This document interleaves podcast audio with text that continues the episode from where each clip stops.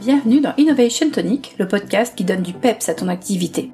Tu es patron d'une TPE ou d'une PME et tu ne sais pas comment t'y prendre pour te lancer dans l'innovation? Tu es au bon endroit.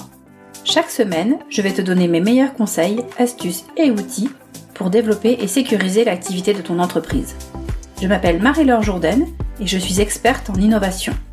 J'ai créé le programme HJ Innovation pour aider les chefs d'entreprise à développer leur business en apportant du changement dans l'entreprise. Aujourd'hui, nous allons parler d'un sujet un peu plus complexe que dans les épisodes précédents. Comment faire de l'innovation de business model ou modèle d'affaires et pourquoi? Pourquoi est-ce que c'est un sujet complexe? Déjà parce qu'il faut être capable de définir son modèle d'affaires et que rien que cela, c'est difficile pour beaucoup de chefs d'entreprise. Commençons donc d'abord par définir ce qu'est un business model ou modèle d'affaires. Le business model décrit ce que l'entreprise va vendre, auprès de quel client, dans quel but, de quelle manière et pour quel bénéfice? Reprenons chacun de ces éléments. Ce que l'entreprise vend, c'est aussi ce que l'on appelle la proposition de valeur. Les clients, c'est bien sûr ta cible, qu'il faut définir précisément. Dans quel but C'est qu'est-ce que tu apportes à tes clients? Quel problème tu résous? Ensuite, de quelle manière bah, C'est de quelle manière tu t'y prends pour résoudre ce problème, avec quelles activités clés? Et enfin, les bénéfices, c'est bien sûr quel est le gain financier pour ton entreprise. Donc la différence entre les revenus et les coûts. Au démarrage d'une entreprise, c'est un peu le flou initial, puis petit à petit l'activité se précise autour d'un cœur de métier. Au fur et à mesure, l'activité du cœur de métier se développe, puis évolue vers des business adjacents. Qu'est-ce que c'est? Le cœur de métier, sont des clients existants servis de manière traditionnelle. Les business adjacents, ce sont soit des nouveaux clients, soit des clients existants qui sont servis de façon fondamentalement différente. Que ce soit pour le cœur de métier ou les business adjacents, c'est en bon accord avec l'organisation actuelle de l'entreprise. Il n'y a pas besoin d'apporter de grosses modifications. Par exemple, avec un cœur de métier qui serait la vente de vélos pour adultes, un business adjacent serait de vendre des vélos pour des enfants, donc c'est pas la même clientèle, ou de vendre des vélos spécialisés, des VTT par exemple. Là aussi, on n'a pas affaire à la même clientèle. Pour autant, on n'a pas besoin de réorganiser son entreprise pour évoluer vers cette activité-là. Avec le temps, le cœur de métier et les business adjacents ne suffisent plus pour permettre la croissance de l'entreprise. À terme, c'est même tout simplement la mort de l'entreprise qui s'annonce si elle n'évolue pas vers ce qu'on appelle le white space. Qu'est-ce que le white space? Ce sont des nouveaux clients ou des clients existants servis de façon fondamentalement différente, comme pour les business adjacents, mais pour lesquels l'organisation de l'entreprise n'est plus adaptée.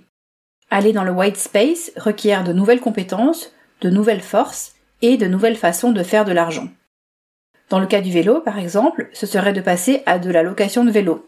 L'organisation de l'entreprise peut complètement changer, et son modèle économique change aussi. Pourquoi cette évolution nécessaire?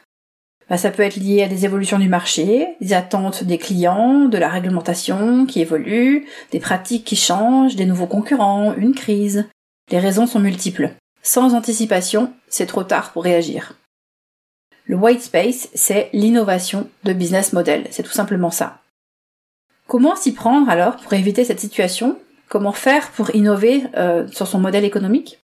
Je vais te donner une série de questions à te poser régulièrement, une fois par an par exemple. Je les mettrai aussi dans les ressources de l'épisode, tu n'as pas besoin de les noter maintenant. On commence avec les bénéfices clients. Que retire le client de notre produit? Comment le client pourrait satisfaire autrement son besoin? Concernant le segment de marché. Comment notre segment de marché actuel pourrait être décrit et défini?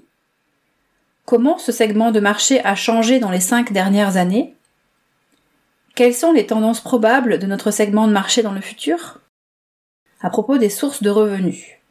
Comment, sous quelle forme et de quelle manière gagnons-nous de l'argent? Y a-t-il d'autres façons de gagner de l'argent actuellement dans notre secteur? À propos des technologies. Est-ce que notre technologie est protégée de la concurrence? Pourrions-nous mieux protéger notre technologie en modifiant notre business model? Pour la diffusion. Quel canaux de vente utilisons-nous actuellement? Quel canaux de vente serait un bon complément ou une meilleure alternative? À propos des revenus et coûts de structure. Quels sont nos principaux revenus et coûts de structure actuellement? Comment ont-ils changé dans les cinq dernières années? Tu peux adapter ces questions en fonction de la situation de ton entreprise, voire même en rajouter. Mais c'est une bonne base de questionnement régulière. Si tu t'interroges régulièrement sur ces sujets, tu pourras te permettre d'anticiper un certain nombre de situations, de t'adapter et ainsi de mieux sécuriser ton activité. Dans le prochain épisode, je t'expliquerai comment utiliser le business model Canvas et aller un peu plus loin dans la description de ton modèle d'affaires. Je t'invite à déposer la note de ton choix en fonction de ton appréciation de l'épisode dans ton appli de podcast pour lui donner plus de visibilité. À la semaine prochaine!